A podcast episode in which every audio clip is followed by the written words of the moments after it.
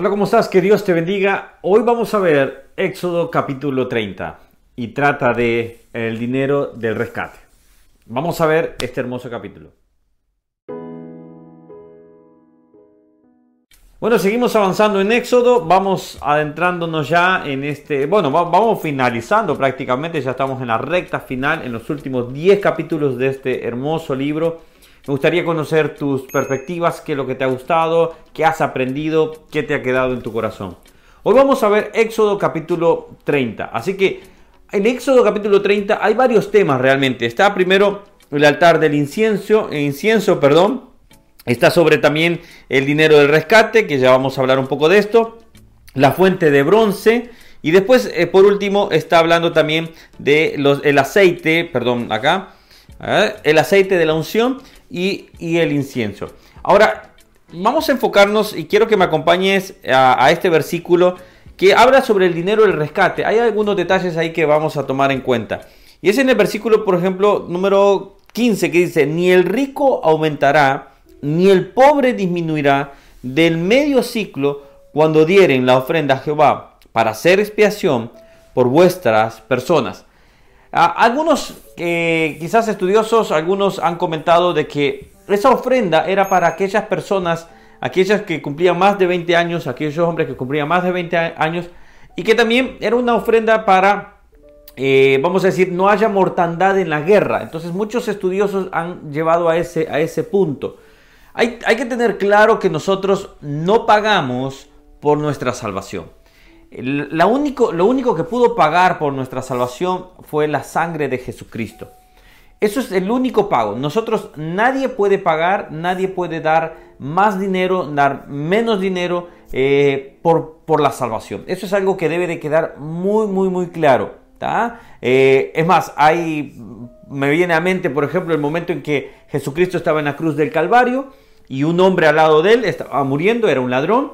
Y ese momento él le dice, Señor, acuérdate de mí allá en, tu gloria. Y en ese momento le dice Señor, hoy mismo estarás conmigo. Ahora, cuando, cuando vemos eso, es cuántas veces, como decía un pastor una vez, ah, ¿cuántas veces este hombre ofrendó? ¿Cuántas veces este hombre diezmó? No, ninguna.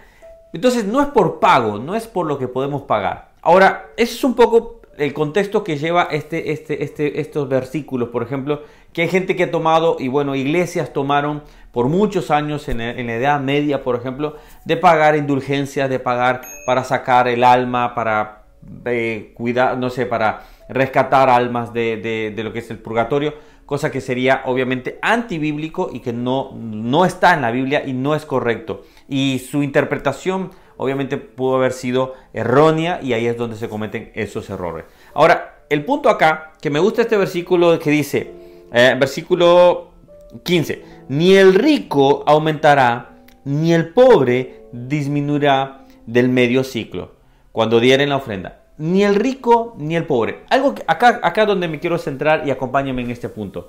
Es, para Dios no hay excepción de personas, no hay excepción de personas. Para Dios todos somos iguales. Ni el rico va a entrar primero, ni el pobre va a entrar de último, ni viceversa. Todos somos iguales. Y algo que esto nos debe acompañar es que para Dios nosotros tenemos un valor. Y ese valor es incalculable. Para ti y para mí, para ti y para Dios especialmente, tú eres especial. Tú tienes un valor incalculable.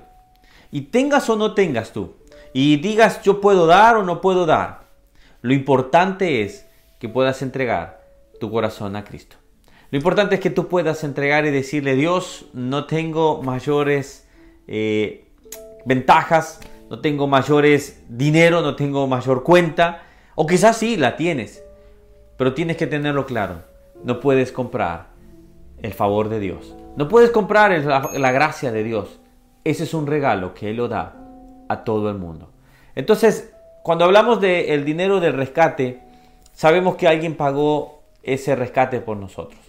Sabemos que hubo alguien que dio su vida, cada gota de su sangre fue derramada en la cruz del Calvario, para darte la oportunidad de tener vida eterna. Vuelvo a repetir, y esto es algo que el Espíritu me ha traído bastante a mi corazón, es que nosotros, nuestro plan perfecto es que un día podamos estar con Dios en el cielo. Mientras tanto, vamos a disfrutar la vida. Mientras tanto, vamos a vivir la vida lo mejor posible en santidad. Pero mientras tanto, también tengamos la vista puesta, puestos los ojos en Cristo Jesús. Entonces, cuando vemos eso, yo no puedo pagar, ni puedo dejar de dar eh, y decir voy a pagar esa, e, esa expiación por mis pecados. No puedo pagar nada. No puedo dar todo el oro. Ni siquiera no es nuestro, es de Dios. Pero sí puedo decirle, Señor, toma este corazón humilde. Toma este corazón para poder transformar esta vida. ¿Quieres transformación en tu vida? ¿Quieres transformación en tu familia? Entonces entrégale tu corazón a Cristo Jesús. Los problemas posiblemente se irán y quizás no. Pero lo que sí te puedo decir es que Dios estará contigo, estará trabajando en ti y te dará la salvación por medio de Cristo Jesús. Vamos avanzando en este hermoso, digo, en este hermoso libro. Estoy viendo acá el celular porque me pidieron enviar un saludo y quiero enviarlo, no me quiero olvidar, así que antes de irme, quiero mandar un saludo a Gina Díaz, una nueva suscriptora del canal. Nos va a estar escuchando. Bienvenida, que Dios te bendiga. Y estamos esperando, eh, les comentamos a todos aquellos que nos acostó, a, acompaña. Vamos leyendo la Biblia día por día, de lunes a viernes, perdón y vamos capítulo por capítulo, acompáñenos, vamos descubriendo. Pero lo más importante, también te pido que tú leas tu la Biblia eh, cada día, que puedas tomarte.